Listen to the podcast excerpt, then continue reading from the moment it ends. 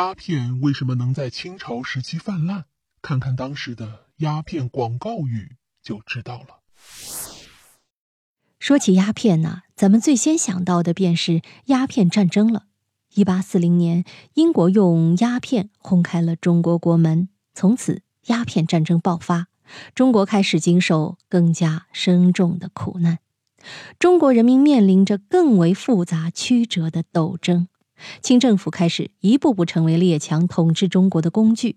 随着中国的领土、领海、司法、关税和贸易主权开始遭到严重破坏，中国逐渐由一个独立自主的国家沦为半殖民地半封建国家。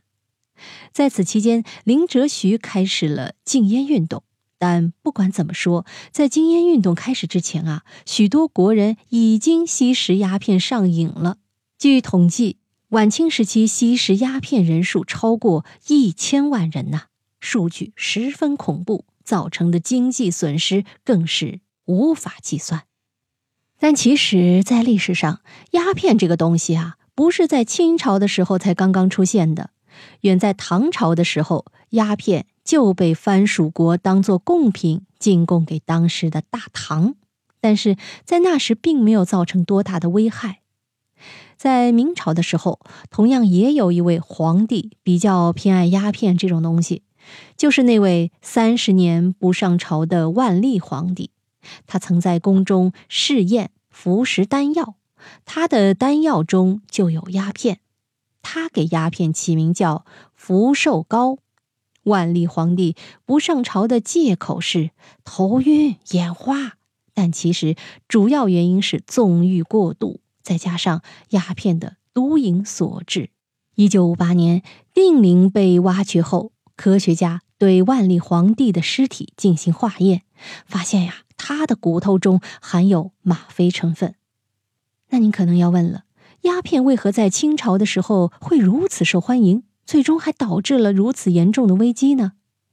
这第一个原因就不得不说到新航路的开辟了。中国当时的鸦片都是来自于外国侵略者走私进来的，如果没有新航路的开辟，世界的范围变大，也不会有那么多的国家能够和中国有交往。中国从明朝开始实行了闭关锁国政策，当时这个政策是由于沿海边境一直有倭寇入侵，所以在当时一定时间内是很正确的决定。但是这个政策一直延续下去就不是那么好了。当时西方各国都在进行工业革命，而清朝还是一直不知变通。当时在商业上，中国的茶叶、陶瓷、丝绸卖的比较好，所以啊，这种状态也让外国人比较眼红。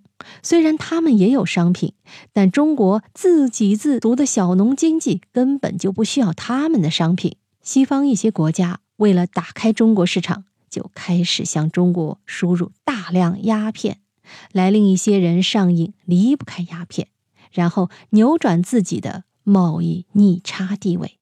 所以清朝那一段时间，鸦片泛滥成灾呀。等到了晚清的时候，鸦片泛滥的原因就要说到清政府的腐败了。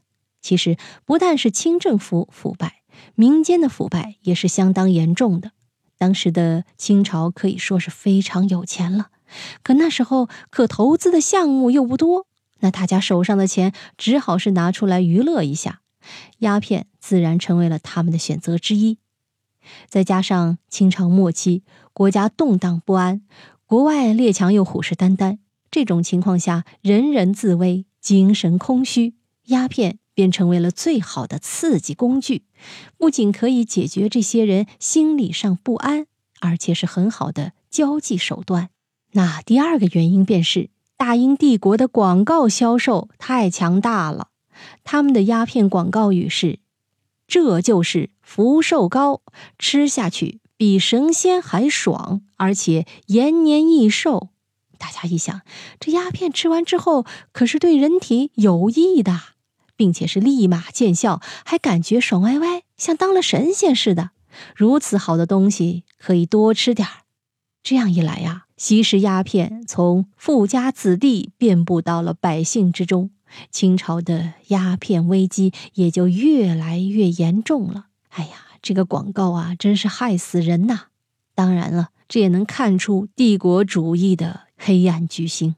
如今啊，当然大家会非常的痛恨那段历史，但是反过来，这期节目也给我们一个警示啊：各种各样的鸦片，带双引号的鸦片，其实还存在在人们的生活周遭。有的是精神上的鸦片，有的是物质上的鸦片。这种东西看起来能让你很爽，一时也非常的开心，但是久而久之使用它们，一定对你没有好处。